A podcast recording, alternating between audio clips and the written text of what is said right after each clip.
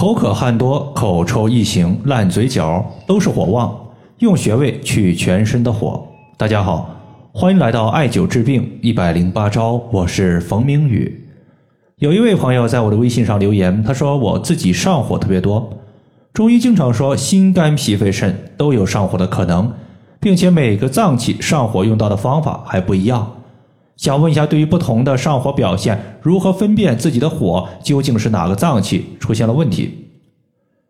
我们人体的五脏呢，包括肝、心、脾、肺、肾，每个脏器阴阳失调的时候，都会有上火的表现，并且每种上火它的偏向性还是不一样的。今天呢，咱们就把五脏不同的上火表现以及对应的穴位调理方法和大家详细的说一说。首先，第一个。肺主气，司呼吸，开窍于鼻。如果有一天你感觉口鼻干燥、口渴，那么多半是肺火过旺。因为肺它有一个功能叫做宣发和肃降，其实呢就是脾胃它所运化的食物精华物质输送到肺，然后肺它就像一个喷泉一样向上喷、向下落，这样就形成了一个布散津液和水谷精微的作用。我们的口腔得到了津液的滋养。就不容易口渴。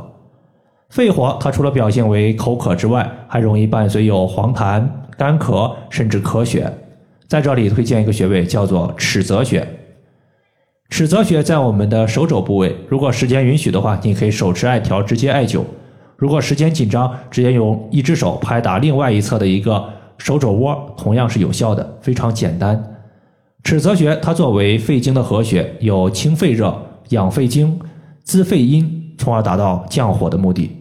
在这里呢，尺泽穴它还有一个非常特殊的功效，就是补肾。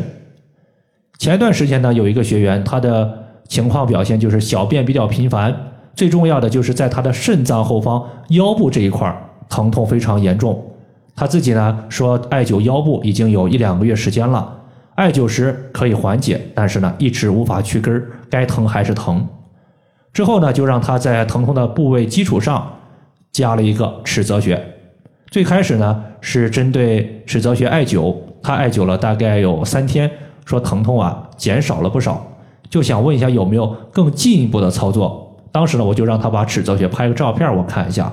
后来呢，我发现他的尺泽穴附近青筋非常明显，我就让他买了一根血糖针，然后的话在局部点刺放血，然后。放血之后，用拔罐器拔出一到两毫升的血液，把淤血呢给清除掉。之后呢，让他手持一点八厘米的石墨艾条艾灸尺泽穴四十分钟左右。第二周的时候，他的腰痛就彻底消失了。所以说，如果你的腰痛持续时间很长，用了很多方法都不见效，不妨试一试尺泽穴放血加艾灸，或许呢会有奇效。这个穴位在弯曲手肘的时候，在手肘部位，大家能够摸到一条大筋。在大筋的外侧就是我们要找的尺泽穴。接下来呢，咱们来说一下火旺所导致的多汗问题。在这里呢，它特指的就是晚上多汗。如果你是白天多汗，一般呢不属于我们今天要讲的范畴。今天呢，我们讲的其实就是我们经常说的潮热盗汗。比如说四五十岁的女性在下午或者是凌晨的时候，感觉到心胸烦躁，甚至出现手脚心发烫的情况，这就是典型的一个肾火旺。其实我们更愿意把它叫做肾阴虚，在这里呢有一个穴位非常重要，叫做复溜穴。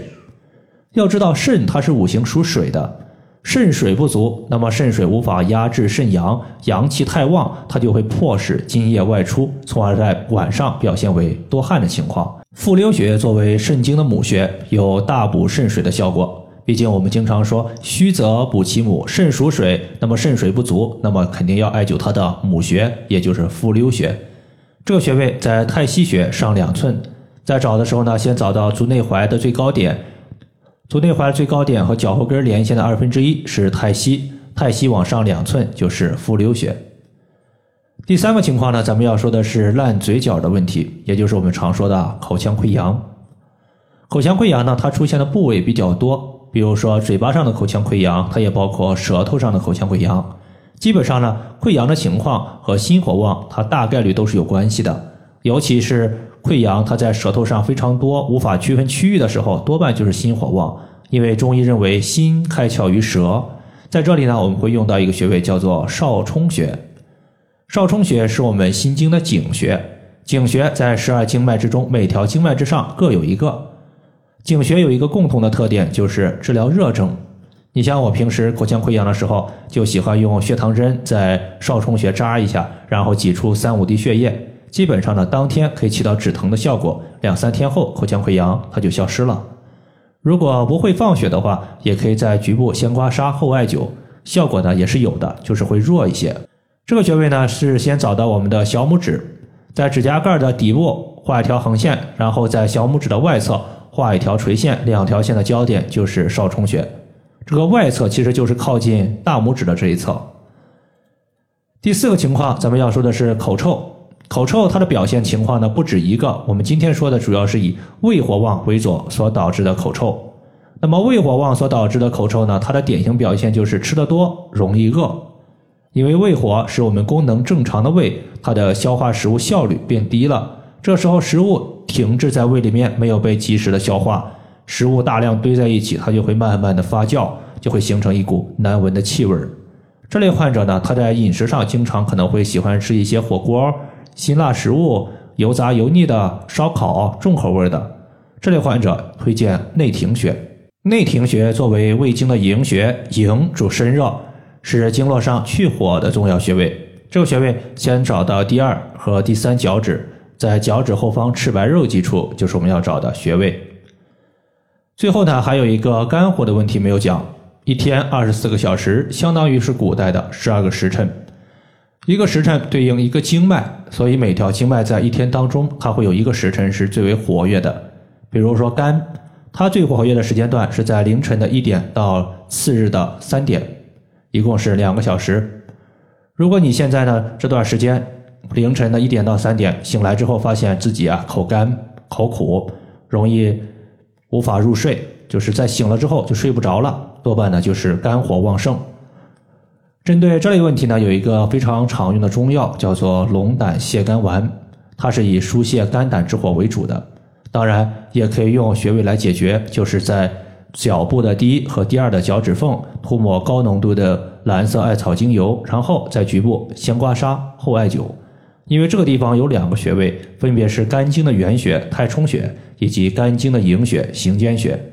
行间穴以清肝火为主，太冲穴以疏调肝气为主。这两个穴位呢，都是养肝清肝的主要穴位。我们以太冲穴为例，先找到脚背，顺着第一和第二脚趾缝的地方向上推，推到一个骨头夹角前方的凹陷，就是我们要找的太冲穴的所在。以上的话就是我们今天所要分享的主要内容。如果大家还有所不明白的，可以关注我的公众账号“冯明宇艾灸”，姓冯的冯，名字的名，下雨的雨。感谢大家的收听，我们下期节目再见。